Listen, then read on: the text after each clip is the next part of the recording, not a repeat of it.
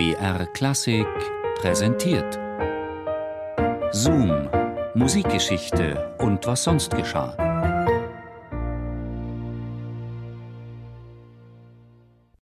Vom Himmel durch die Welt zur Hölle. Eine musikalische Reise zu Faust. Louis Spohr. Faust, große romantische Oper in drei Akten. Ah, wie ist mir zu sinnen?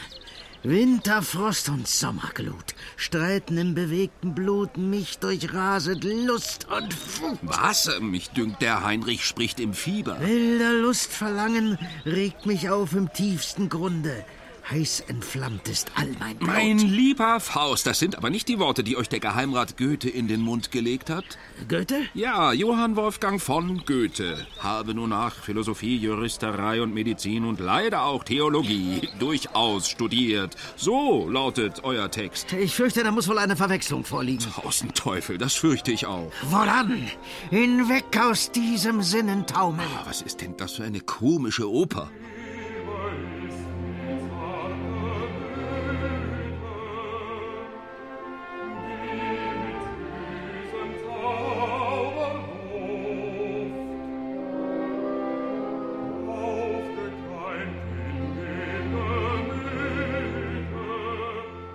Tausend Teufel, es ist wirklich äußerst verwirrend. Denn nicht überall, wo Faust draufsteht, muss zwangsläufig Goethe drin sein. Das gilt zum Beispiel für die Oper, aus der diese Arie stammt. Das Werk heißt Faust und wurde von Louis Spohr im Jahr 1813 komponiert. Das bedeutet, zu einem Zeitpunkt, an dem Goethes Tragödie zwar schon im Druck vorlag, aber noch nicht auf der Theaterbühne realisiert worden war. Der Stoff ist der gleiche Volksmythos vom Doktor und seinem Pakt mit dem Teufel. Doch Spohrs Oper setzt die Faustlegende in Töne um, ohne sich direkt auf das Werk des Weimarer Geheimrats zu beziehen. Und dennoch mit Auswirkungen auf Komponisten, die sich Goethes Faust später vornehmen werden.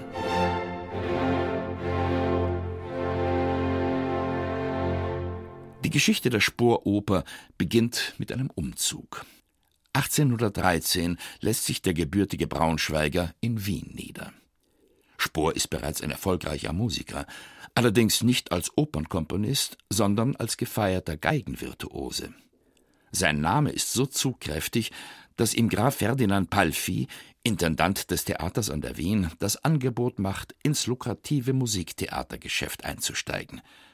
Spohr wittert seine Chance. Ich werde bei einem so vortrefflichen Theater die herrliche Gelegenheit finden, mich auch als dramatischer Komponist auszubilden und auszuzeichnen.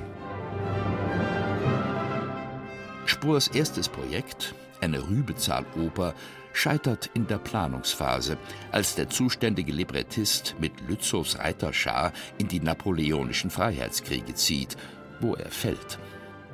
In seine Bresche springt ein gewisser Josef Karl Bernhard, Journalist und Herausgeber einer Zeitschrift mit dem schönen Titel Thalia, ein Abendblatt, den Freunden der dramatischen Muse geweiht. Bernhard hat ein Fauststück auf seinem Schreibtisch liegen, das er Spohr zur Vertonung überlässt. Himmel hilf! Wer möchte schon von einem Josef Karl Bernhard geschaffen werden, wenn er einen Goethe zum geistigen Vater haben kann? Tja, Faust, niemand kann sich seine Eltern aussuchen. Oh ja, die Zeiten der Vergangenheit sind uns ein Buch mit sieben Siegeln. Welch Unfug. Was du ererbt von deinen Vätern hast, erwirb es, um es zu besitzen. Louis Spohr komponiert seinen Faust innerhalb von vier Wochen mit den schönsten Hoffnungen. Noch jetzt ist mir erinnerlich, mit welcher Begeisterung und Ausdauer ich daran arbeitete. Die Erwartungen des Komponisten werden nicht enttäuscht. Spohrs Faust führt uns in eine spätgotische Burgenwelt mit edlen Rittern und finstern Schurken, derben Zechern, der obligatorischen Walpurgisnacht und einem Titelhelden, der als lüsterner Alchemist sein Unwesen treibt. Diesem Meer voller Schauerromantik entspricht dem Geschmack des Biedermeier und wird ein europaweiter, in viele Sprachen übersetzter Erfolg.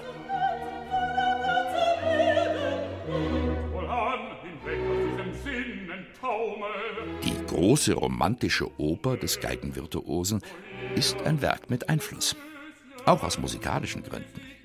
Spohr verwendet einen innovativen kompositorischen Kniff – indem er den Personen kurze charakteristische Motive zuordnet. Leitmotivtechnik wird dieses für die Oper des 19. Jahrhunderts so wichtige Verfahren genannt.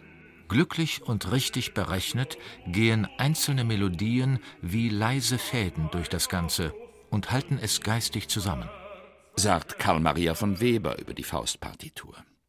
Fast alle großen Komponisten der Romantik haben Spurs Erfolgsoper genauer unter die Lupe genommen.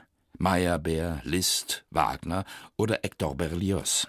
Vor allem müsste Spohr verurteilt werden, weil er eine Oper komponiert hat, die Faust heißt und in welcher, trotzdem wir in ihr den Personen Fausts, Mephistopheles und Gretchens begegnen, keine Spur von Ähnlichkeit mit der Dichtung Goethes aufzufinden ist.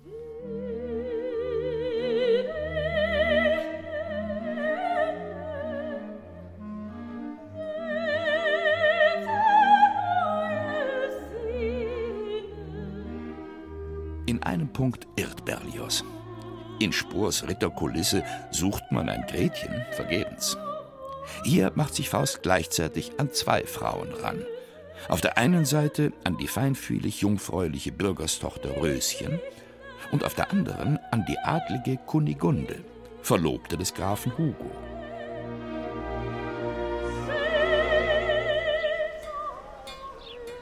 Ha, welch ein Weib! Und ich soll ihr entsagen? So hoher Schönheit Fülle, wer könnte widerstehen? Äh, verzeiht bitte, wer seid ihr jetzt? Der Sporfaust oder der von Goethe?